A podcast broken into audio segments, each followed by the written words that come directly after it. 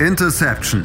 Touchdown. Der Football Talk auf meinsportpodcast.de.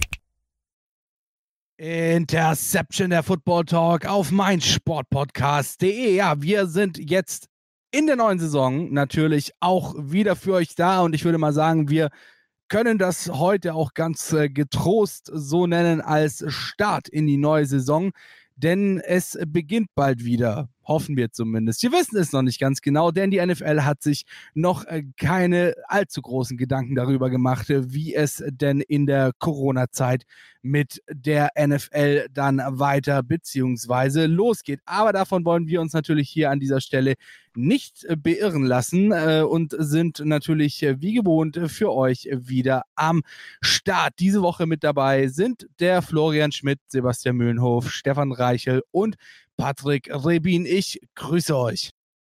Servus. Hallo. Tag.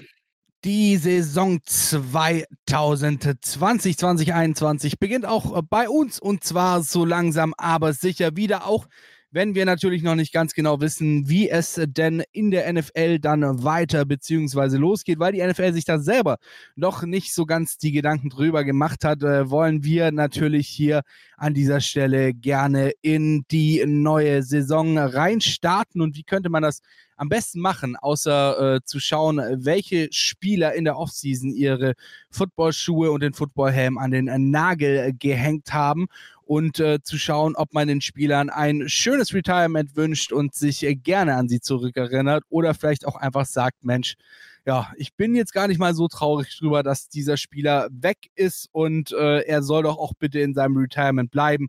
Am besten irgendwo ganz weit weg, schöne Finke auf Hawaii und äh, ich muss nie wieder etwas von diesem Spieler hören oder sehen. Das ist äh, Farewell oder Rotten Hell und was gibt's Besseres, als in die neue NFL-Saison zu starten. Und wir haben uns da tatsächlich ein paar Spieler rausgesucht. So viel rauszusuchen war es aber gar nicht, denn ja, es sind nicht allzu viele Spieler retired in dieser Offseason. Ähm, äh, und ich habe da tatsächlich noch eine kleine Theorie, die ich gerne am Anfang diskutieren möchte, warum das denn so sein könnte, dass eben jetzt in dieser Offseason nicht allzu viele Spieler retired haben. Ähm, diese Theorie lautet, dass dadurch, dass wir momentan in der NFL noch in so einem kleinen Status quo sind, nicht wissen, wann es losgeht, ob es überhaupt losgeht. Ich meine, die Zahlen in den USA, die steigen konstant in die Höhe ähm, dass die Spieler sich denken, Mensch, soll ich retiren, soll ich nicht retiren oder nehme ich vielleicht doch lieber nochmal das Geld für eine weitere Saison mit, ähm, wenn ich vielleicht sowieso gar nicht spielen muss oder sogar weniger spielen muss. Ähm, deswegen diese Theorie würde ich gerne, bevor wir auf die einzelnen Spiele eingehen, mit euch noch äh, kurz mal äh, debattieren. Sebastian, äh, was hältst denn du von dieser kleinen Theorie? Also ich finde eigentlich, das Gegenteil müsste passieren. Denn das Coronavirus, ich weiß, die Amerikaner und gerade der Präsident sehen das als, äh, ja, was auch immer, also sehen es auf jeden Fall nicht ernst, aber eigentlich sollte man mit gesundem Menschenverstand an dieses ganze Sache herangeht, ähm, eigentlich dann eher seine Karriere beenden, weil einfach diese Auswirkungen sehr, sehr stark sein können. Es gibt schon verschiedenste Leute, die behaupten, dass man ähm, nicht mal so ganz diese ja, Leistungsfähigkeit erreichen kann, wenn man das als Sportler mal bekommen hat. Das wird mit Sicherheit zu sehen sein. Das ist jetzt mit hier noch nicht festzustellen, aber eigentlich würde, äh, sollte aus meinem Sicht eigentlich dann der komplette Gegenteil passieren, dass man eigentlich mehr Spieler retiren aus Angst um ihre Gesundheit wegen des Coronavirus. Deswegen sehe ich das persönlich eher als äh, kein Thema. Es ist einfach so, dass einfach vielleicht noch mehr Spieler einmal ein bisschen länger spielen wollen. Wir merken es ja auch bei bestimmten Positionen, wie zum Beispiel Quarterback, wo wir mit Drew Brees und Tom Brady zwei sehr alt gediente Spieler schon haben und insgesamt, dass einmal die Spieler länger spielen, einfach, einfach das mehr ausnutzen wollen. Deswegen würde ich das jetzt nicht als Grund anführen. Ja, wie sehen die anderen das dann äh, so? Florian, willst du vielleicht mal? Ja, ich glaube tatsächlich, dass das Corona Coronavirus gar nicht so viel Einfluss auf die Entscheidung Retirement ja oder nein hat.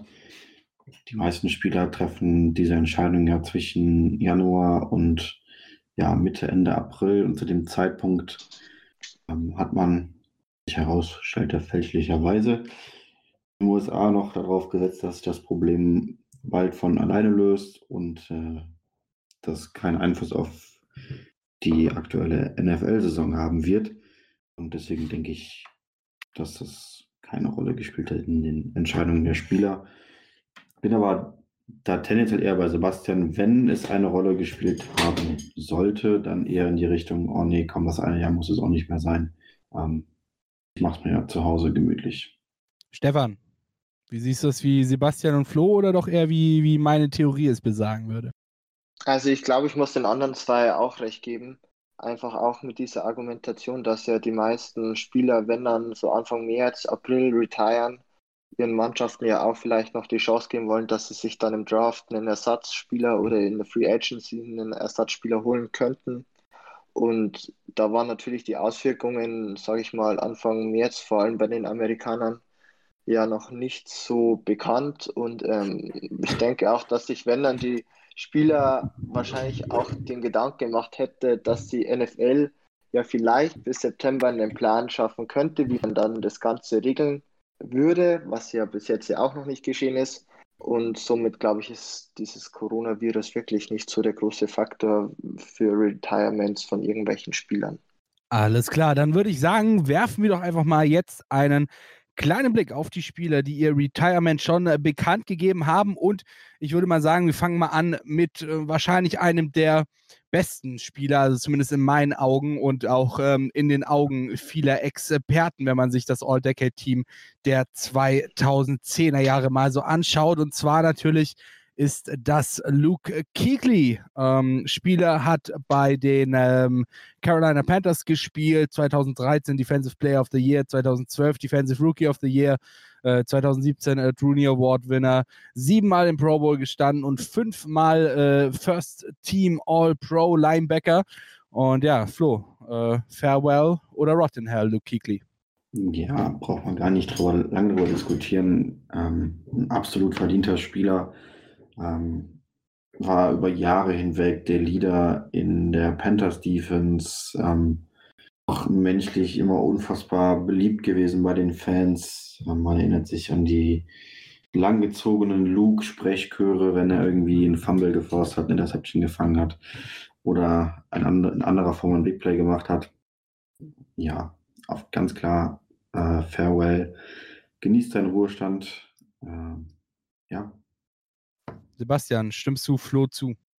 Ja, natürlich. Also ich meine, wir reden hier über einen der besten Linebacker der, der letzten zehn Jahre. Und ähm, es kam, glaube ich, für alle überraschend, ähm, dass er jetzt so früh seine Karriere beendet hat, zeigt aber auch, dass er jemand ist, der sich ja viele Gedanken einfach auch macht. Ne? Bei ihm ist ja das Thema Gehirnerschütterung so ein Thema gewesen, was er gesagt hat, okay, ich möchte lieber meine Karriere beenden, weil mir das Leben danach genauso wichtig ist und im Endeffekt diese 10, vielleicht 15 Jahre maximal NFL äh, mich dann nicht so sehr körperlich schädigen sollen, dass ich dann in den nächsten äh, ja, 30, 40 Jahren so große Probleme haben, wenn es dann vielleicht überhaupt so lang reicht. Das ist auch noch so ein anderes Thema mit dem Thema CTE. Deswegen ähm, war es sehr erstaunlich. Er wird uns auf jeden Fall fehlen. Deswegen definitiv fair and well. Und ich meine, alle, die ähm, sich mal diesen Typen näher angucken wollen, kann ich nur All or Nothing erzählen, äh, ähm, ans Herz legen mit den Panthers der Typ hat so viel Film studiert, das ist einfach unglaublich und deswegen ist er so gut. Man hat bei ihm einfach gesehen, harte Arbeit zahlt sich auch in guter Leistung aus. Absolut und äh, du hast auch vollkommen recht, Sebastian. 29 Jahre nur alt. Das äh, wäre eigentlich noch bestes Footballalter, denke ich mal. Dann äh, würde ich mal sagen, wir springen mal ganz kurz äh, virtuell über die Line of Scrimmage und machen weiter mit einem Tight End gibt insgesamt zwei, die äh, ihre, ihr Retirement bekannt gegeben haben jetzt in dieser Offseason. Ich würde allerdings mal mit einem äh, Tight End anfangen, der im NFL 2000s All-Decade Team war. Dann ja, im San Diego Chargers 50th Anniversary Team äh, achtmal im Pro Bowl gestanden hat von 2004 bis 2011 und äh, dreimal äh, First Team All Pro war 2004, 2005 und 2006. Die Rede ist natürlich von Antonio Gates. Äh, Sebastian, Farewell oder Rot in Hell? Auf jeden Fall Farewell. Ich denke, das, das kann man ganz, ganz klar so sagen. Ähm, ja, er hat wirklich äh, die wirklich das sehr geprägt über Jahre, Jahre lang. Die Chargers war wirklich auch ja, einfach sehr, sehr lange einfach mit dabei. Er hat ja schon letzte Saison seine Karriere beendet, ist ja nochmal zurückgekommen aufgrund der Verletzung von Hunter Henry und ähm, absolut super Typ, nicht nur auf dem Feld, sondern auch abseits des Feldes. Ähm, ähm, wenn man sich mal so umguckt, ob seine Workout-Videos auf Instagram gingen, ich glaube vor ein oder zwei Jahren mal richtig rum, wo er wirklich gesehen hat, wie hart dieser Kerl arbeitet und was der doch auch wirklich schafft, da hochzupuppen. Also von daher ähm, wirklich klasse Spieler, einer der Top-Titans in den letzten 20 Jahren gewesen. Das kann man, glaube ich, ganz schon sagen. Zeigt ja auch die Auszeichnung mit dem ähm, äh, NFL 20s äh, All-Decade-Team. Also von daher, ähm, wirklich farewell. Ähm, vielleicht sehen wir ja nochmal wieder. Ich denke, der Typ ist noch so heiß, ihr könnt es noch mal vorstellen. Deswegen, ich würde nicht ausschließen und nochmal vielleicht sogar zurückkommen für ein paar Spiele, falls bei den Chargers irgendwie wieder Verletzungsprobleme sein sollten auf der Position. Klingt auf jeden Fall nach einer interessanten Theorie und ist ja natürlich, wie du schon gesagt hast, mit dieser Vergangenheit, dass sie eben schon mal äh, retired hatte und dann äh, zurückgekommen ist, auch durchaus denkbar. Stefan, Farewell oder Rotten Hell, Antonio Gates? Auf jeden Fall Farewell. Also wirklich eine der Identifikationsfiguren überhaupt für die Chargers. Hat da ja 15, ja 16 Jahre lang gespielt. Ähm, ist natürlich jetzt auch schon gut alt. Also ich kann mir ehrlich gesagt nicht mehr vorstellen, dass er zurückkehrt mit 40 Jahren und dann unter diesen Voraussetzungen natürlich heuer. Man muss das Thema ja leider wieder ansprechen. Ähm, kann ich mir ehrlich gesagt nicht vorstellen. Aber auf jeden Fall gemachter Titan natürlich. Ähm, die Auszeichnungen sprechen auch für ihn. Und ja, jetzt gleich darf er sich auf seinen verdienten Ruhestand freuen. Flo, enttäusch mich nicht. Bring mal ein bisschen Spannung rein, Mensch. Bisher ist das noch ziemlich langweilig hier, ey. Flo, Farewell or Rotten Hell? Antonio ja. Gates. Du bist äh, aber leider bei mir an der falschen Adresse. Ah. Ähm, Antonio Gates. Was voll Flo gerne Stimmung macht. das stimmt, aber bei Antonio Gates finde ich einfach keinen Grund, äh, um einen Rod in Hell hinterher zu rufen.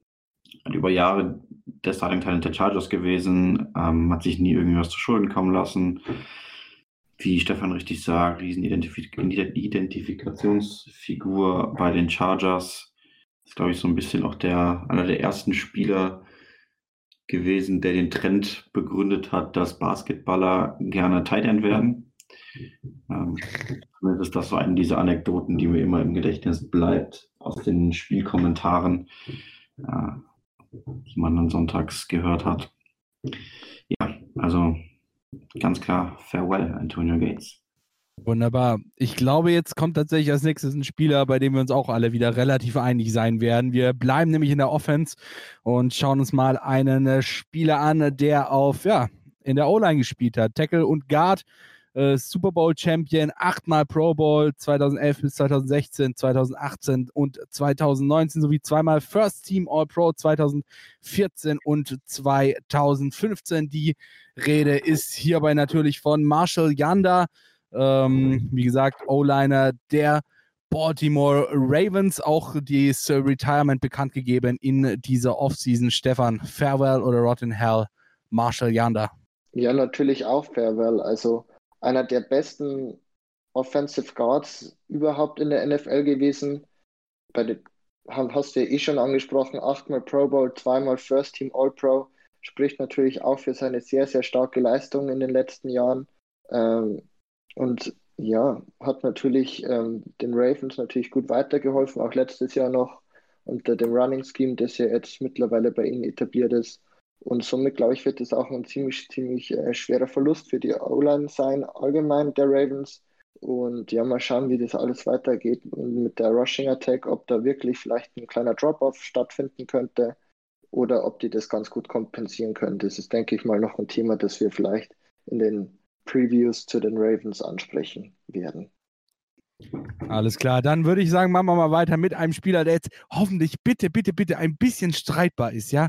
So, wir bleiben in der Offense. Quarterback, ähm, Career Achievement, zweimal Super Bowl Champion, zweimal Super Bowl MVP, viermal äh, in den Pro Bowl gewählt und Walter Payton äh, Man of the Year.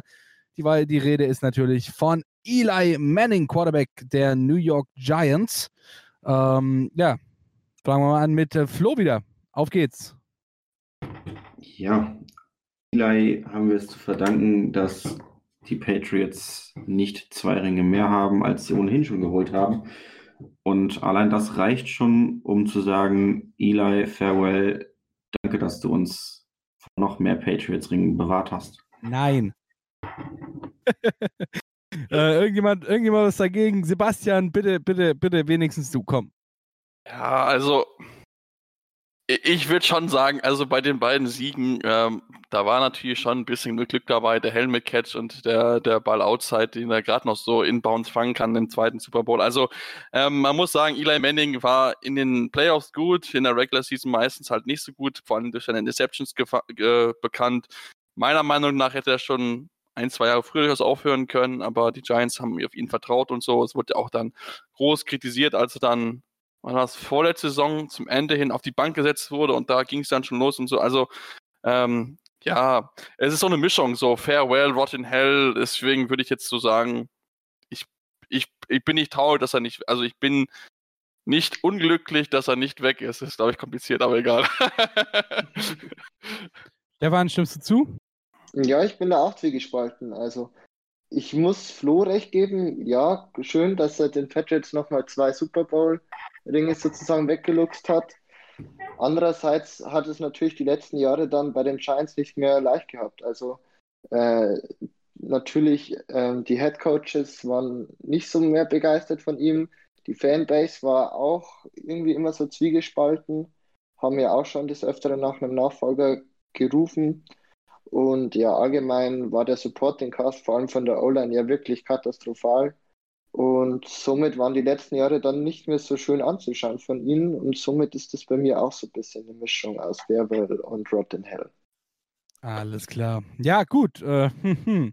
Haben wir wenigstens mal so ein bisschen so, so einen Anklang von Rottenham mit dabei gehabt und machen gleich weiter. Wir bleiben in der Offense und kommen jetzt zum zweiten Tight End in unserer Liste und auch äh, Super Bowl Champion, zweimal im Pro Bowl gewesen, 2009 und 2013. Die Rede ist von Vernon Davis, äh, wie gesagt, Tight End, äh, San Francisco 49ers, Denver Broncos und Washington Redskins, Sebastian Vernon Davis, äh, Farewell or Rot in Hell? Ich würde sagen Farewell. Also er war jetzt nie der überragende Titan, aber er war immer eine sehr, sehr verlässliche Anspielstation, sowohl ähm, bei den Broncos, als er mit ihnen den Super Bowl gewonnen hat in der einen Saison, aber als auch dann bei den Redskins und ähm, natürlich auch bei den 49ers, wo er angefangen hat. Also von daher ähm, ein Spieler, der auf jeden Fall seinen Fuß hinterlassen hat in der Liga, ähm, sich immer wieder gut präsentiert hat und deswegen, ähm, ja, farewell und ähm, alles, alles Gute. Ähm, der, letzte Saison jetzt nicht so gespielt, war ziemlich verletzt, aber ich denke trotzdem, jetzt kann er ja die Zeit nutzen, gesund zu werden. Irgendjemand was dagegen?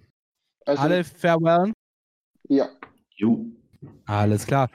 Ja, wir haben noch einen Überraschungsspieler, so ein bisschen zumindest. Äh, einen Überraschungsspieler, der uns aus den äh, letzten, ja, sagen wir mal, zwei, drei Jahren doch auf jeden Fall mit mehr Querelen als allem anderen äh, im Gedächtnis geblieben ist. Er hat heute auf Twitter zumindest mal äh, gepostet, at this point the risk is greater than the reward. Uh, thank you everyone who been uh, part of this journey. I sincerely thank you for everything. Life goes on. 84. It is time to walk away. I done everything in the game. Dann kam noch, ja, I came, I saw, I conquered, mission complete, call good, uh, call God und Timothy. Die Rede ist natürlich von äh, Antonio Brown. Also ich weiß nicht, war das jetzt sein Retirement, was er da bekannt gegeben hat, oder doch mal nur wieder eine von seinen komischen Aktionen, wo er in zwei Tagen ein Video kommt und er dann plötzlich doch nicht retired ist. Wir gehen jetzt einfach mal davon aus, dass das das Retirement äh, war, das sozusagen äh, die Retirement Speech von Antonio Brown und äh, wünschen ihm natürlich auch entweder Farewell oder Rotten Hell. Stefan. Ja, also aufgrund der allein schon der, sage ich mal, Publicity, die letzte Saison erst einmal dann bei den Raiders mit seinem Helm aufgekommen ist, dann mit seinem extravaganten Getue und dann natürlich auch, dass es ja, sage ich mal, Domestic Violence Vorwürfe da gegeben hat von seiner Frau, würde ich ihm auf jeden Fall einen Rotten Hell geben, wenn er denn wirklich retired. Ich gehe mal nicht davon aus, das ist natürlich auch mal wieder so ein äh, sag ich mal, könnte natürlich gut so ein Publicity-Move wieder mal von ihm gewesen sein, dass man ihn ja bloß nicht vergisst. Und ja, ich meine, er war natürlich ein sehr, sehr guter Wide Receiver, war natürlich einer der besten überhaupt, wenn er gespielt hat, aber abseits vom Spielfeld anscheinend ein richtiges, ja, richtig, richtig schlechter Teamkamerade. Er äh, hat ja auch damals zum Beispiel Chuchu äh, Smith Schuster dann äh, Vorwürfe gemacht, dass sie nur aufgrund seines Fumbles damals gegen New Orleans die Playoffs verpasst haben. Also wirklich kein fairer Sportsmann und somit, glaube ich, ist hier dann das Rotten Hell auf jeden Fall äh, angebracht. Alles klar, ja. Rotten Hell in dem Fall von Stefan, Flo, Sebastian. Hat irgendjemand von euch irgendwas dagegen zu sagen? Wünscht irgendjemand von euch ihm ein Farewell? Ich muss ja sagen, ich, ich, ich wünsche ihm tatsächlich ein Farewell aber auch nur in dem Sinne, mach's gut, äh, bis denn. Ich wünsche ihm, dass er seine Gesundheit in den Griff bekommt, also seine mentalen Probleme, die ja nun doch relativ offensichtlich zu erkennen waren. Haben viel kaputt gemacht in den letzten zwei Jahren, ähm, die er mit Sicherheit einer der ja, vielleicht sogar größten Receiver in der NFL-Geschichte hätte werden können. Aber so hat das doch einen sehr, sehr faden Beigeschmack über die letzten anderthalb Jahre. Alles klar. Zwei Spieler haben wir noch am Start und zwar wären das einmal Eric Weddle. Ja, ähm, Eric Weddle, irgendjemand Interesse, Flo? Farewell oder Rottenhell? Ja, The Beard hat retired. Ähm, ganz, ganz lange bei den Baltimore Ravens gespielt und ist dann für die letzten, ich glaube, zwei Jahre waren es nochmal zu den Los Angeles Rams gegangen. Stimmt gar nicht, war gar nicht so lange bei den Ravens. Bei den Chargers war er, glaube ich, ziemlich lange. Genau, wollte ich kurz ergänzen, ja. Ja. Ähm, ja, grundsympathischer Mann. Ähm, man wusste immer, was man von ihm zu erwarten hatte, was man erwarten konnte. Das hat er geliefert. Ähm, ist nie irgendwie abseits des Platzes durch irgendwelche Querelen oder sonst was aufgefallen. Auch hier würde ich äh, sagen, farewell, Eric Weddle. Alles klar, farewell, Eric Weddle. Sebastian und Stefan. Bei Sebastian hat sich das gerade eben nicht unbedingt nach äh, Widerspruch angehört. Stefan, du vielleicht? Nö, auch nicht. Alles klar. Dann äh, machen wir gleich mal weiter mit dem letzten Spieler und zwar Travis Frederick, ebenfalls Retired äh, Center, unter anderem bei den Dallas Cowboys gewesen. Nur bei den Dallas Cowboys gewesen tatsächlich. Ähm, ja, Travis Frederick, äh, Farewell oder Rottenhell, Stefan? Auf jeden Fall Farewell. Also war in der eh sehr, sehr starken Dallas äh, Cowboys Offense natürlich als Center ja ein Ankerpunkt einfach davon. Und ist natürlich sehr, sehr schade, dass er jetzt retired ist, was ich glaube ich auch äh, daran liegt natürlich, dass er bei ihm ja eine Nervenkrankheit diagnostiziert wurde und das ihn sicher natürlich auch beim Spielen behindert. Und deshalb glaube ich, kann man einfach nur das Beste wünschen, dass er einfach ein gesundes äh, Leben weiterführen kann und dass die Krankheit einfach nicht zu schwerwiegend wird und er dann irgendwie ja, pflegebedürftig oder so werden würde im schlimmsten Fall. Und natürlich als Spieler auch fünfmal im Pro Bowl gewesen. Also ich glaube, da kann man wirklich sagen, äh, gute Karriere und jetzt natürlich hoffentlich das Beste für die weitere, fürs weitere Leben. Alles klar. Dann würde ich sagen, machen wir mal eine ganz kurze Pause und hören uns dann gleich wieder mit unseren Takes zum All-Decade-Team 2 der 2010er Jahre, also 2010 bis 2020. Bis dahin, halte die Ohren steif, macht's gut, bis gleich. Schatz, ich bin neu verliebt. Was? Da drüben. Das ist er. Aber das ist ein Auto. Ja, eben. Mit ihm habe ich alles richtig gemacht. Wunschauto einfach kaufen, verkaufen oder leasen. Bei Autoscout24. Alles richtig gemacht. In rund 40 Folgen habt ihr mich jetzt schon sagen hören, I want to tell you about the Beatles. Ich habe euch die Geschichten zu ihren Alben und ihren Songs erzählt, euch ihre wichtigsten Wegbegleiter und Vertraute vorgestellt und natürlich die Orte, die für die Bandgeschichte eine wichtige Rolle spielten. Habt ihr die drei bisherigen Staffeln schon durchgehört? Nein? Na, worauf wartet ihr dann noch? Rein in den Podcatcher eurer Wahl und einfach mal losgehört. Und folgt gerne auch unserem Instagram-Kanal iwtty-Beatles Podcast. Interception der Football Talk auf meinsportpodcast.de. Da sind wir wieder nach unserer kurzen Pause. Wir haben äh, gerade vorhin äh, die Spieler durchgenommen, äh, die retired sind in dieser Offseason und haben mal geschaut, ob wir diesen Spielern eine Farewell oder ein Rot in Hell für ihre, ja, für ihr Retirement, für ihre Rente wünschen und machen jetzt mal weiter, indem wir mal ein bisschen zurückschauen. Ja, zurück aufs letzte Jahrzehnt. Wir haben das Jahr 2020, insofern war es in diesem Jahr wieder soweit, ein All-Decade-Team zu küren. Wer waren die besten Spieler auf den jeweiligen Positionen von 2010 bis 2020? Da haben wir uns heute den Tag immer mal so ein bisschen Gedanken gemacht. Und ähm, ich muss sagen, wir sind uns tatsächlich überraschend einig, ähm, genauso wie vorhin bei äh, Farewell or Rotten Hell. Aber es gibt natürlich auch den einen oder anderen Unterschied. Es gibt eigentlich tatsächlich auf fast jeder Position äh, einen, der immer raussticht. Und äh, das äh, würde ich jetzt dann tatsächlich mal gerne durchsprechen. Wir fangen natürlich an mit der Position des Quarterbacks. Äh, Sebastian, du hast da die Vox Populi sozusagen genommen. Äh, Tom Brady, alle, also drei von vier haben gesagt, Tom Brady, mhm. der beste Quarterback der Jahre 2010 bis 2020. Ähm, jetzt mach doch mal hier deinen Fall auf für Tom Brady. Wieso ist Tom Brady an dieser Stelle und äh, wie, wieso, wieso hast du dich für ihn entschieden? Verstehe ich nicht.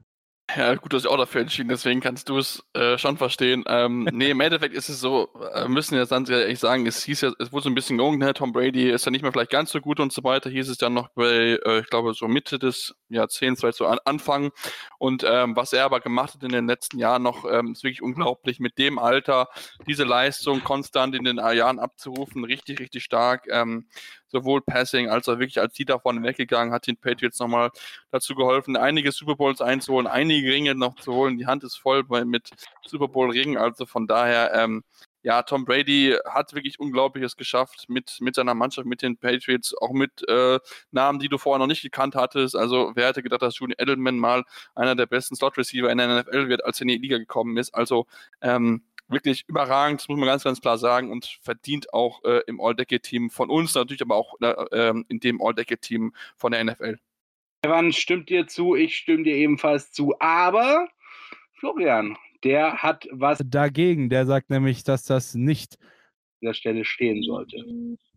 Genau, ich habe mich ähm, gegen die populäre Wahl Tom Brady entschieden.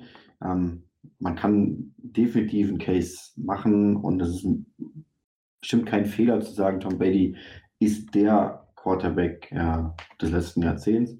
Aber ich wollte einfach mal eine Alternative reinbringen und die ist dann bei mir Drew Brees. Ähm, ähnlicher Spielertyp wie Brady, viel Kurzpassspiel, kein, kein Spieler, der irgendwie über Running Game oder sonst was auffällt. Ähm, und ich denke, wenn Brees nicht ja mindestens die erste Hälfte der Dekade mit einer katastrophalen Defense gespielt hätte, wären da auch mehr als nur ein Super Bowl drin gewesen für die Saints. Ähm, individuell hat er sich Rekorde aufgestellt. Er ist ähm, derjenige mit den meisten Passing Yards in der NFL. Ich glaube inzwischen auch derjenige mit den meisten Passing Touchdowns. Ähm, also ich finde, man kann durchaus äh, ein Argument dafür finden, dass auch Breeze es verdient hätte, der Quarterback des Jahrzehnts zu sein.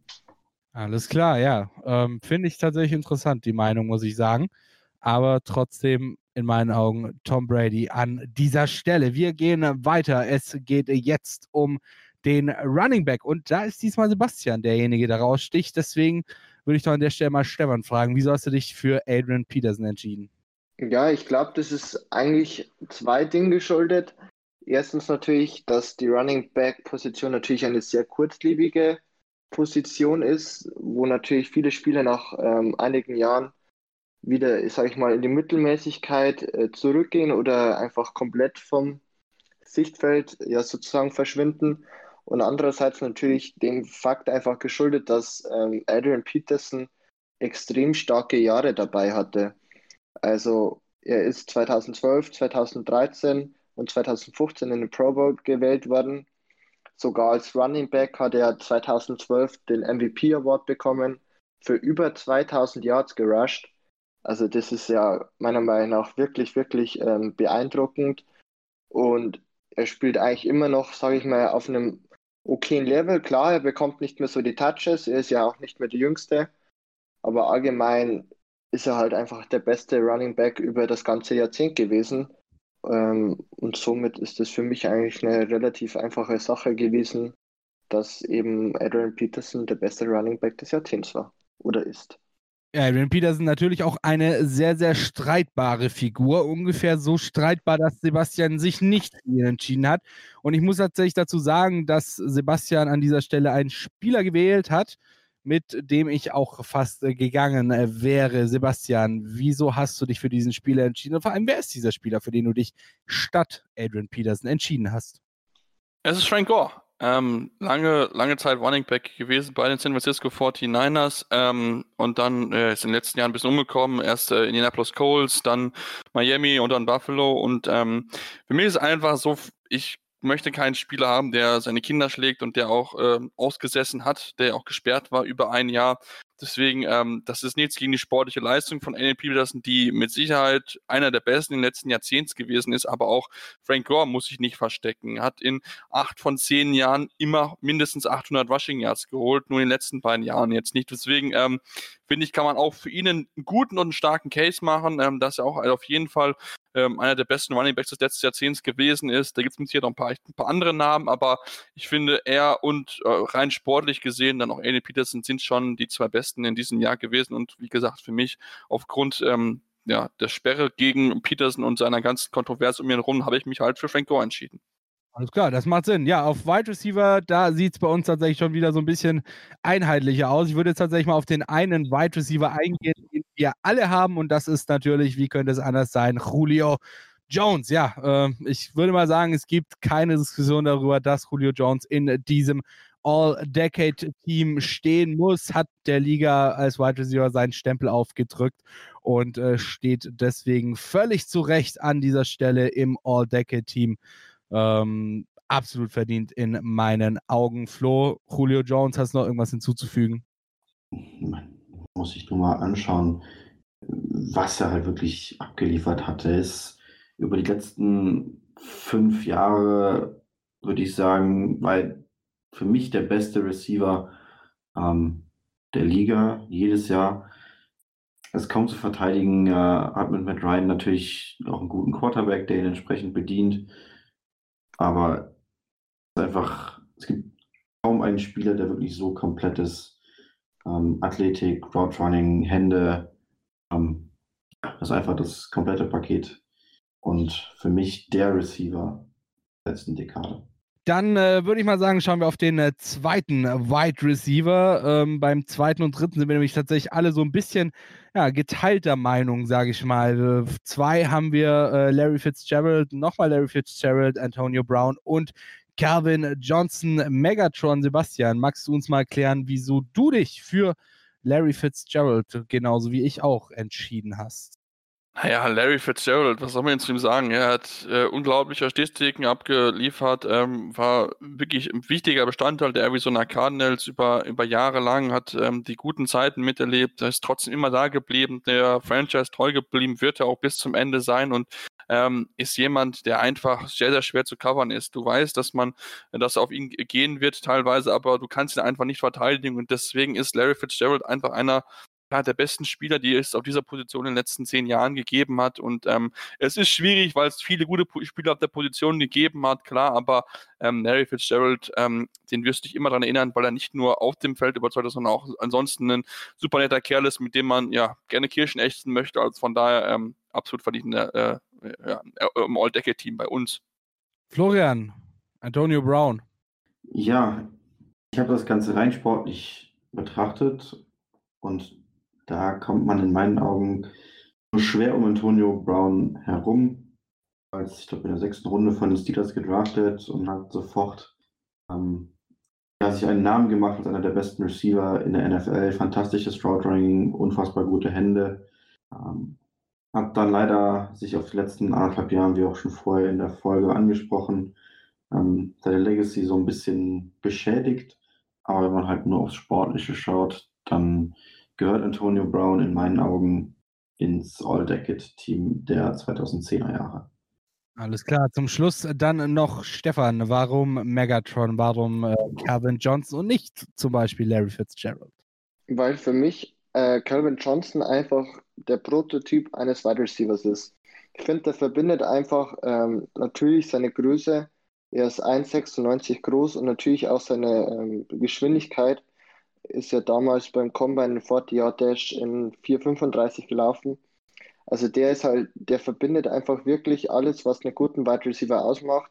Und er hat es halt dann einfach auch mit, ja, sag ich mal, Leistungen in der NFL äh, das Ganze belegt, dass er einfach ein Top-Spieler ist. Ähm, hat 2012 äh, den Recep Reception Yard Record äh, gebrochen ähm, und einen neuen mit 1964 Yards aufgestellt hat auf jeden Fall ähm, die größte, den größten Unterschied für die Detroit Lions gemacht und war auch so einfach ein verdammt guter Spieler, wenn man ehrlich ist. Und deshalb habe ich ihn jetzt mit aufgenommen in die All-Decade-Liste von mir. Absolut, absolut gerechtfertigt. Wir schauen auf äh, unsere jeweils äh, dritte Auswahl für den äh, Wide Receiver im All-Decade-Team. Da würde ich jetzt tatsächlich mal ganz kurz anfangen. Und zwar schließe ich mich da Stefan an. Ähm, es reicht auch einfach nur, wenn wir auf die Liste seiner Rekorde, egal ob NFL-Rekorde oder Franchise-Rekorde, schauen, äh, sozusagen der Randy Moss der Detroit Lions. Und ähm, tatsächlich gehe ich auch so ein bisschen mit der Begründung, die äh, Sebastian vorhin schon für Larry Fitzgerald gebracht hat. Er hat es nicht einfach gehabt an sich bei den Lions, äh, die jetzt nicht ähm, unbedingt zu den äh, allerbesten Franchises der NFL gehören, ist trotzdem seinem Team äh, treu geblieben. Und ähm, sowas äh, lässt sich dann natürlich auch nochmal doppelt honorieren. Ansonsten sind wir da tatsächlich auch wieder ziemlich äh, split. Sebastian, du hast dich auch für einen anderen Spieler entschieden an drei. Genau, ähm, vielleicht noch nicht unbedingt der Spiel, der jetzt so prägnant gewesen ist über das ganze Jahrzehnt, aber zumindest in den letzten Jahren mit Michael Thomas, ähm, ist natürlich jetzt noch nicht so lange mit dabei, wie es vielleicht auch andere Spieler sind, wie es ein Fitzgerald oder ein Julio Jones ist oder auch ein AB, aber ähm, man muss einfach sagen, ähm, er war zu Beginn seiner Karriere so ein bisschen der Unterhalter der Saints und ähm, was er an sicheren Händen hat und einfach bewiesen hat, dass er auch Space kreieren kann, das ist wirklich unglaublich, weil er war der Unterhalter, deswegen wusstest du, dass der Ball irgendwie dahin gehen wird, aber er hat es trotzdem hingekriegt, in den ersten drei Jahren so viele Catches zu schaffen, wie kein anderer Wide Receiver vor ihm. Also das ist wirklich ähm, Beweis dafür, was er für eine Klasse besitzt. Klar, er profitiert natürlich auch von Drew Brees und so weiter, aber trotzdem muss er erstmal so ummünzen und deswegen ähm, hat er absolut einen Namen verdient und ich denke auch, dass wir ihn mit Sicherheit vielleicht sogar für das kommende All-Decade-Team äh, 2020, also für die 2020er Jahre erwarten könnten. Aber das wird man mal sehen. Da stimme ich dir auf jeden Fall zu. Und beim nächsten Spieler, muss ich sagen, habe ich ein bisschen geguckt. Äh, der ist da tatsächlich ein bisschen überrascht für mich. Jetzt nicht ganz überraschend, aber wäre jetzt auf jeden Fall nicht der erste Spieler gewesen, den ich in einem All-Decade-Team gesetzt gesehen hätte. Florian, du hast dich entschieden für Mike Evans. Ju, genau. 2014 von den Buccaneers gedraftet in der ersten Runde und hat gleich als Rookie dann die 1000 Yards geknackt und dazu noch äh, sagenhafte zwölf Touchdowns gefangen. Diese Pace hat er dann, zumindest was die Yards angeht, immer beibehalten können. Das heißt, er ist seit sechs Jahren in der Liga, hat sechsmal die 1000 Yards geknackt. Ähm, Touchdowns war so ein bisschen inkonstanter. Da kommt er in sechs Jahren auf 48 Touchdowns. Sind wir also bei ähm, ja, acht Touchdowns pro Saison im Schnitt. Also wie lange ich dafür gebraucht habe, um das runterzurechnen. Egal. Ähm, hat mit Jameis Winston als Quarterback gespielt. Das kam natürlich so ein bisschen entgegen, denn der ist ja dafür bekannt, ähm, den Ball gerne viel und weit zu werfen, egal wer ihn dann fängt. Ähm, ich war am College schon ein Fan von ihm in seiner letzten Saison zusammen mit Johnny Football bei Texas AM.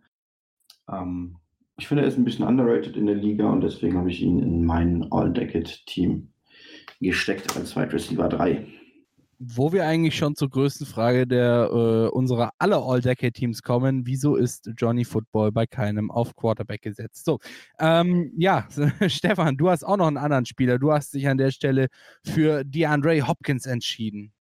Ja, weil ich finde, dass er es einfach geschafft hat, in seiner aktiven Karriere bis jetzt auch mit, sage ich mal, den schlechtesten Voraussetzungen, wie zum Beispiel im Jahr 2015, wo er mit einem Brian Hoyer, mit einem Brandon Whedon als Quarterback äh, sozusagen kooperieren durfte, trotzdem es schaffte, 1500 Yards ähm, Raumgewinn zu erzielen. Und allgemein muss man natürlich sagen, ist er einfach ein Top-Receiver allgemein in der Liga. Die Production war da und deshalb habe ich ihn jetzt als mein Wide Receiver Nummer 3 einfach äh, reingepackt.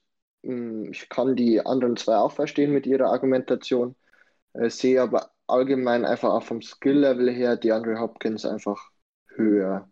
Klar, Michael Thomas, natürlich die Production ist auch da, äh, ist aber wahrscheinlich auch, sage ich mal, ein bisschen dem Play-Calling der Saints geschuldet und natürlich den vielen schnellen Slant und Outroutes, die Michael Thomas laufen darf. Und da kommen natürlich dann auch Yards zusammen. Alles klar, es gibt, wie ihr alle wisst, es gibt immer einen Partypooper. Äh, das ist auch bei unserer Liste so. Es gibt meistens zumindest einen, der einen anderen Spieler hat als alle anderen. Äh, es gibt, glaube ich, wenn ich das so überblicke, auf die schnelle vier oder fünf Positionen, wo wir uns wirklich komplett einig sind. Vielleicht nicht ganz in der Reihenfolge, aber zumindest von den Spielern her. Und eine Position sticht dabei natürlich besonders heraus. Das ist die des Titans. Ich muss sagen, es ist für mich tatsächlich auch so ein bisschen überraschend, ähm, dass wir da wirklich alle einer Meinung sind. Wir haben uns alle für Rob Gronkowski entschieden. Äh, Tight End der Patriots, zumindest was die 2010 bis 2020er Jahre angeht, jetzt ab der nächsten Saison an der Seite von Tom Brady wieder vereint bei den Tampa Bay Buccaneers. Äh, Sebastian, warum hast du dich für Rob Gronkowski entschieden? Weil er einfach der Tight End war, wenn er fit ist, den du einfach nicht aufhalten kannst. Also das ist wirklich so, klar, er hatte viel Verletzungspech, er hat ähm, nicht immer so gespielt, wie man es gerne gehabt hätte, aber ähm, der Typ ist wirklich absolut ähm, ja, eine Waffe in Offensiv gehen. Ja, wirklich als Receiver sehr, sehr stark, auch hat sich sehr gut entwickelt, auch im Blocking. Da hat er früher ein bisschen Probleme gehabt, zählt aber mittlerweile auch eine äh, zu den besten äh, ja, Blocking-Tight Ends und natürlich auch Gronk ist absoluter Partytyp. Also den als Kerl, den musst du einfach lieb haben. So wie der sich selbst abfeiert dafür ähm, auf allen möglichen Dingen. Da gibt es die verrücktesten Videos und so weiter. Der Typ ist einfach ein Typ und das macht ihn einfach auch so sympathisch, finde ich jetzt persönlich. Manche sagen vielleicht, okay, das ist vielleicht ein bisschen over the top manchmal, aber er hat Spaß, er genießt das, was er macht und deswegen, ähm, ja, es gibt einfach aktuell oder gab in den letzten zehn Jahren keinen besseren als Rob Gronkowski und auch keinen, den man aufhalten konnte, so wie ihn. Amen. Damit gehen wir in die Pause. Wir, das war's mit den Offensive Skill Positionen. Ähm, wie gesagt, interessante Liste. Wir werden sie euch natürlich auch noch im äh, Nachgang bei Social Media online stellen. Dann könnt ihr das Ganze auch nochmal nachlesen, wie wir uns denn auf den jeweiligen Positionen entschieden haben. Damit gehen wir in die Pause und sagen bis gleich hier Interception Football Talk auf meinsportpodcast.de. Schatz, ich bin neu verliebt. Was? Drüben. Das ist er. Aber das ist ein Auto. Ja, eben. Mit ihm habe ich alles richtig gemacht. Wunschauto einfach kaufen, verkaufen oder leasen. Bei Autoscout24. Alles richtig gemacht. Interception der Football Talk auf meinsportpodcast.de. Ja, wir äh, starten in die Saison und nehmen euch natürlich mit. Wir haben gerade vorhin schon über äh, Farewell oder Rotten Hell gesprochen. Also haben mal geschaut, welchen äh, retireden Spielern wir denn ein schönes Retirement wünschen und vielleicht auch so ein bisschen mit einem äh, kleinen weinenden Auge hinterher schauen und äh, welchen Spielern wir dann doch wünschen, dass sie vielleicht schon ein bisschen früher ins Retirement gegangen wären. Und äh, anschließend haben wir uns mit dem ersten Teil unseres äh, NFL All-Decade Teams 2010 bis 2020 beschäftigt mit den Offensive Skill Positionen. Und damit kommen wir jetzt zu den ja, zu den schweren Jungs. Äh, das davor war Speed, jetzt kommt Meat. Die Jungs in den Trenches, sie sind immer da und äh, sie sind auch tatsächlich relativ einheitlich, muss ich sagen. Wir sind uns da in gar nicht mal so vielen Punkten äh, uneinig, was die Jungs in den äh, Trenches angeht. Und das wollen wir jetzt doch äh, gerade mal schauen, wie das denn hier so ausschaut. Und wir fangen natürlich an mit dem Left Tackle, dem Bodyguard des Quarterbacks sozusagen. Und äh, da haben wir wieder einen Partypuper mit dabei. Es ist mal wieder Florian, äh, der uns da so ein bisschen äh, den äh, perfekten, ja, den perfekten Lauf kaputt macht. Aber wir fangen erstmal an mit der Selection von Sebastian, äh, von mir und von Stefan. Und ich würde mal sagen, Stefan, du darfst auch gleich mal erklären, warum du dich da an dieser Stelle für Joe Thomas entschieden hast. Also, ich glaube, es reicht zu sagen, dass er einfach bei den Browns über 10.000 Snaps durchgängig gespielt hat solange kein Spiel verletzt ähm, ausgesetzt hat und allgemein natürlich sehr, sehr starke Leistungen gezeigt hat und ja, sozusagen eigentlich für Jahre der einzige Lichtblick überhaupt bei den Browns war oder der einzige Spieler, der wirklich überdurchschnittlich war. Das hat er dann natürlich untermauert mit 10 Pro Bowls, sechsmal First Team All Pro und das ist für mich eigentlich eine ganz klare Decision gewesen, dass der Joe Thomas auf Left Tackle muss. Weil ich glaube, keiner hat eigentlich ja ein Team und allgemein eine Position in den letzten Jahrzehnten so stark geprägt wie er. Alles klar, da bin ich auf jeden Fall bei dir. Und wenn unser Partypooper jetzt mal fertig ist, hier mit Wohnungen umräumen und äh, Ping-Pong spielen nebenher, dann darf er uns doch mal seine Selection erklären. Flo. Ja, ich hatte auch zuerst Joe Thomas, aber ich dachte, es ist ja ein bisschen langweilig, wenn wir hier alle das Gleiche nehmen. Und deswegen habe ich mich dann anstelle von Joe Thomas für Tyron Smith entschieden, Left Tackle bei den Cowboys. Ähm, wenn nicht Joe Thomas der beste Left Tackle der letzten Jahre war, dann war es vermutlich Tyron Smith. Ähm, hat nie irgendwie auch nur Zweifel daran zugelassen, dass er nicht in den Pro Bowl gehört. Ich weiß gar nicht, wie viele Selections er da inzwischen zusammengesammelt hat. Ist auf jeden Fall ähm, verdienter Spieler für mich fürs All-Decade-Team und hat äh, in Tony Romo und Dak Prescott seine Quarterbacks in der Mehrzahl der Fälle eine, den Rücken freigehalten und einen hervorragenden Job als Left Tackle gemacht. Alles klar.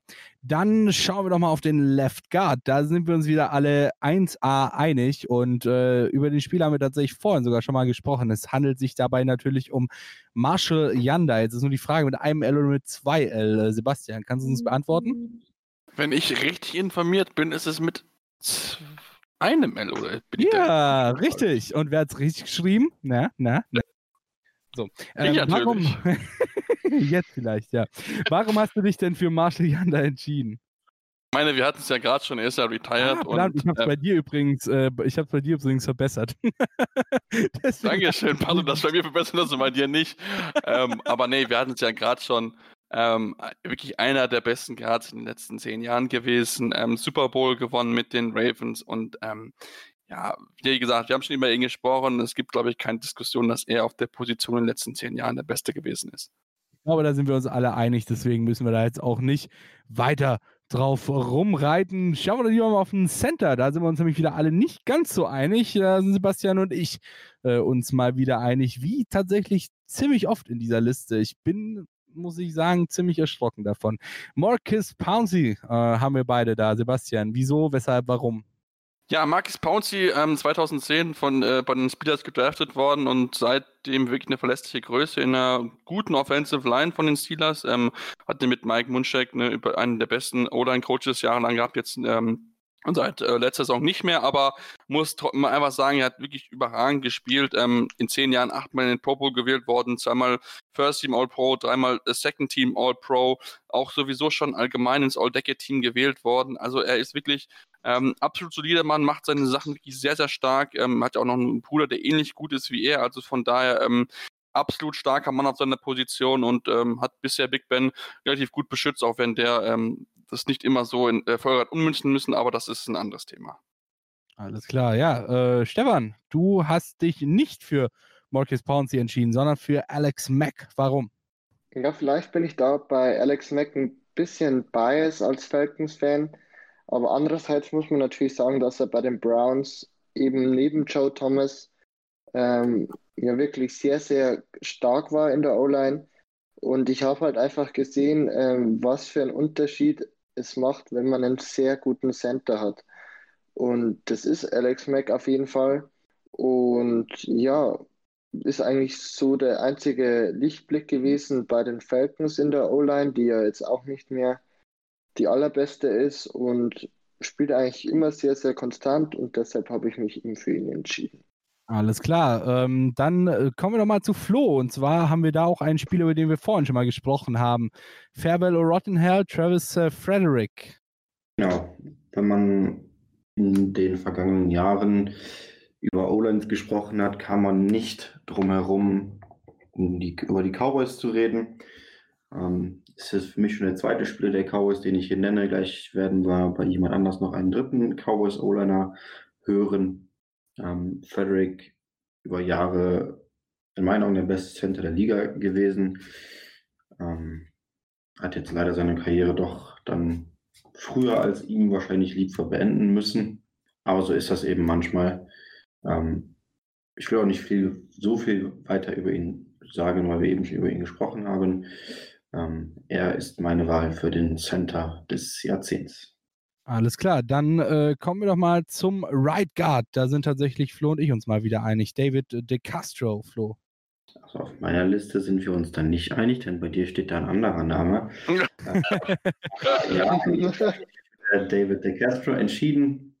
Right Guard, Pittsburgh Steelers auch immer eine gute Line gehabt und David DeCastro hat auch da, ähm, ist auch persönlich finde ich eine ganz interessante ähm, Geschichte. Er war erst noch äh, beim Militär, bevor er in die NFL gegangen ist und ist auch deswegen ja, äußerst beliebt bei den patriotischen Amerikanern. Ist aber auch auf dem Footballfeld ähm, einer der besten seines Fachs und für mich der beste Right Guard in den letzten Jahren gewesen. Alles klar. Äh, Sebastian, Jerry Evans. Ja, genau. Ähm, ist natürlich jetzt schon aus der Liga raus, war jahrelang bei den New Orleans Saints äh, bis 2016 und ist dann Packers nochmal ein Jahr gewesen, ehe er dann seine Karriere beendet hat. Ähm, muss sagen, ähm, viel erreicht, äh, sechsmal Pro Bowl, so in Folge von 2009 bis 2014, äh, viermal First Team All Pro von 2009 bis 2012. Also das waren wirklich so seine besten Jahre, das muss man schon sagen. Am Ende war er nicht mehr ganz so gut gewesen, aber trotzdem ähm, einer, der seine Sache sehr, sehr gut gemacht hat, der Drew Brees wirklich sehr gut beschützt hat und ähm, ähm, ist da vielleicht aufgrund natürlich, ähm, dass so ein bisschen nicht so gut gewesen ist und dass er das ganze Jahrzehnt gespielt hat, so ein bisschen so ein kleiner Faktor, aber ich finde, er hat auf jeden Fall Erwähnung verdient, ähm, hat das wirklich sehr, sehr stark gemacht und ähm, für mich einer der, der besten äh, Right Guards in den letzten zehn Jahren gewesen. Bei Stefan erkenne ich so ein bisschen Muster. Marshall Yanda, Alex Mack und Zach Martin. Stefan, liegt es am Name oder doch eher am Fachlichen? Es liegt am Fachlichen. Und äh, Flo hat es ja schon gesagt, jetzt sind wir schon beim dritten O-Liner der Dallas Cowboys angekommen. Und Zach Martin war jetzt, ist seit 2014 in der Liga, war jedes Jahr bis jetzt im Pro Bowl. Ähm, ist wirklich einer oder für mich einer der besten Guards, den es zurzeit gibt. Ähm, hat das wirklich jetzt konstant gut gemacht oder besser gesagt sogar sehr gut gemacht. Und deshalb war das für mich eigentlich dann somit die richtige Wahl. Left Guard habe ich ein bisschen leichter getan. Hier habe ich mir dann eben gedacht, nehmen wir auch vielleicht mal einen anderen Spieler, wie ihr es dann mal tut. Genau. Alles klar, dann schauen wir doch gleich mal weiter. Right Tackle natürlich noch. Da haben wir wieder unseren äh, Partypuber am Start, Flo. Und äh, alle anderen haben sich für den gleichen Spieler entschieden. Und das Muster setzt sich tatsächlich so ein bisschen fort bei Stefan. Nach Joe Thomas auf äh, Left Tackle haben wir jetzt nämlich auf Right Tackle den Joey, Joey Staley. Und äh, Sebastian, du darfst jetzt mal bitte erklären, äh, warum Joey Staley an dieser Stelle steht bei dir. Und auch bei mir und auch bei Stefan. Ja, kurze Korrektur natürlich an Stefan, der heißt Joe Staley natürlich. Ähm, deswegen haben wir uns äh, an beiden Tackle-Positionen, wir drei, für einen äh, Mann mit dem Vornamen Joe entschieden. Und, ähm, Stimmt, ich habe tatsächlich nämlich nur bei, bei Stefan geguckt und er ist der Einzige, der ihn falsch geschrieben hat. Äh, Shame on you. Oh. Auf jeden Fall, also da werden die 49ers-Fans ähm, sich auf jeden Fall auf dich einschießen. Stefan, sei nicht drauf gefasst. Ähm, nein, wir müssen sagen, er äh, wirklich überragend gewesen. Äh, zwölf Jahre in der Liga, ähm, von 2007 bis 2019. Ähm, sechsmal im Pro Bowl gewesen, dreimal Second Team All-Pro. Ähm, wirklich über Jahre hinweg sehr, sehr gute Arbeit geleistet. Die verschiedensten Quarterback, die er gesehen hat, wirklich sehr, sehr gut geschützt insgesamt. Und ähm, ja, da gibt es keine zwei Meinungen. Der Mann ist einer der besten Right Tackles ähm, und für uns drei sogar der beste Tackle in den letzten zehn Jahren gewesen und ähm, kam ein bisschen überraschend, aber man hatte natürlich dann als von sich direkt eine Erlösung bereit ähm, mit entsprechend Trent Williams. Also von daher, ähm, das ist äh, alles richtig und ähm, wir wünschen ihm alles, alles Gute für seine neue Saison und äh, oder für, für seine Zukunft und ja, genau. Alles klar. Dann würde ich mal sagen, schauen wir uns jetzt mal, wir haben nämlich noch ein bisschen Zeit auf der Uhr, nicht mehr viel, aber ein bisschen haben wir noch und schauen uns doch jetzt mal äh, den Head Coach an, denn das ist auch nochmal so eine Sache, da können wir, glaube ich, danach einen ganz guten Punkt machen. Ähm, auch da haben wir wieder unseren üblichen Partypuppe am Start. Äh, Sebastian, äh, Patrick, also ich in dem Fall und Stefan sagen nämlich alle, Bill Belichick ist der Head Coach des All-Decade-Teams. Äh, Stefan, warum Bill Belichick? Ja, weil er einfach es die ganze, das ganze Jahrzehnt, gesch Jahrzehnt geschafft hat, aus einem, sage ich mal, oft nur durchschnittlichen bis bisschen über dem Durchschnitt angesiedelten äh, Kader einen Super Bowl-Contender zu machen, was er natürlich einmal über sein Scheme geschafft hat, sowohl offensiv wie auch defensiv. Und zum anderen natürlich auch, dass er wirklich halt den einen oder anderen, sage ich mal, Karat von Spieler in der überhaupt der undrafted oder erst ganz spät äh, in den späten Runden des Draftes sozusagen gepickt wurde, ähm, ausgewählt hat. Und allgemein muss man natürlich sagen, der Erfolg spricht für ihn. Und sonst ist natürlich das Coaching-Karussell auch immer äh, vorhanden gewesen. Und somit war das für mich dann eben Bill Belichick aufgrund des Erfolges und natürlich, wie schon gesagt, einfach, dass er es schafft, aus den Patriots halt jedes Jahr, egal was ist, einen Contender zu machen. Alles klar. Dann muss ich mich an der Stelle erstmal ganz kurz noch bei Flo entsch äh, äh entschuldigen. Und zwar habe ich nämlich tatsächlich äh, vergessen, ihn seine Selection auf Right Tackle noch kurz erklären zu lassen. Aber dann würde ich mal sagen, dadurch, dass Flo sowohl bei Right Tackle als auch bei äh, Coach äh, nicht mit den anderen übereinstimmt, darfst du das jetzt nämlich ganz kurz machen. Auf Right Tackle hast du Mitchell äh, Schwartz und auf Coach Andy Reid. Warum? Genau, ich gehe mit zwei Chiefs-Spielern. Michael Schwartz habe ich genommen, weil ich ihn für aktuell auf jeden Fall für den besten aktiven Right Tackle der Liga halte. Und das bestätigt sich auch, wenn man sich mal PFF-Grades und Pass-Block-Win-Rates und all solche Geschichten anschaut. Der ist für mich noch ziemlich underrated, ähm, obwohl er natürlich trotzdem schon einen gewissen Ruf hat, aber ich finde, er ist noch deutlich besser. Ähm, jedes Team wäre neidisch, einen solchen Spieler in ihren Reihen zu haben. Und deswegen ist er mein Right Tackle für das All-Decade-Team. Auf Coach habe ich mich für Andy Reid entschieden. Ähm, wieder eher so ein Protest-Pick als ein ernst gemeinter Vorschlag. Natürlich ist der Coach des Jahrzehnts Bill Belichick. Dafür muss man sich einfach nur mal anschauen, wie viele Ringe er gewonnen hat und wie viele Andy Reid gewonnen hat. Der ist ja nur so gerade im letzten Jahr dann noch geschafft hat, in den Zehnerjahren den Super Bowl zu erreichen. Ich mag Andy Reid aber als Coach super gerne. Ich finde, er ist ein fantastischer Playcaller, auch wenn man da vielleicht ein paar Abstriche in Quarter Nummer 4 machen muss an gewissen Stellen. Ähm, ja, ich halte ihn aber für ein offensives Genie und bin mega gespannt, was er in den nächsten Jahren noch mit Patrick Mahomes zustande bringen wird. Ja, das war's mit äh, unseren jeweiligen Offenses in unserem All-Decade-Team sowie unseren Head Coaches und auch gleichzeitig mit einer Woche Interceptional Football Talk auf mein Sportpodcast.de. In dieser Woche haben wir uns unterhalten über eben unsere All-Decade-Team Offenses und die äh, retireden Spieler in dieser Offense, äh, natürlich äh, in dieser Offseason nicht in dieser Offense.